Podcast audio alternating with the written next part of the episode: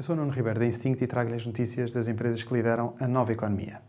Esta semana, em destaque, as mais recentes inovações e movimentos estratégicos da Disney, YouTube e SpaceX. The Big Ones.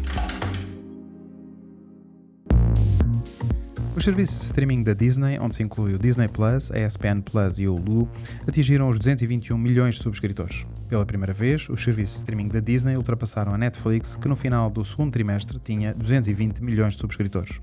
A sustentar este crescimento está sobretudo o serviço de streaming da Disney Plus, que no segundo trimestre de 2022 conquistou mais de 14 milhões de subscritores. Um crescimento impressionante para um serviço lançado há apenas dois anos e meio. O investimento do YouTube nos podcasts está a tornar-se mais sério. A empresa lançou nos Estados Unidos uma nova página dedicada exclusivamente a podcasts. A atualização de conteúdos pelos criadores é efetuada através de feeds de RSS, evitando assim a necessidade de colocar os fecheiros no YouTube. Este movimento faz todo o sentido, pois a publicidade nos podcasts está a atrair cada vez mais anunciantes.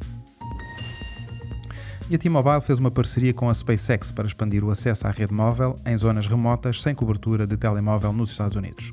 O serviço vai funcionar através dos novos satélites da Starlink, que vão ser lançados no próximo ano e que vão transmitir sinal diretamente para os telemóveis. Super Toast by Instinct.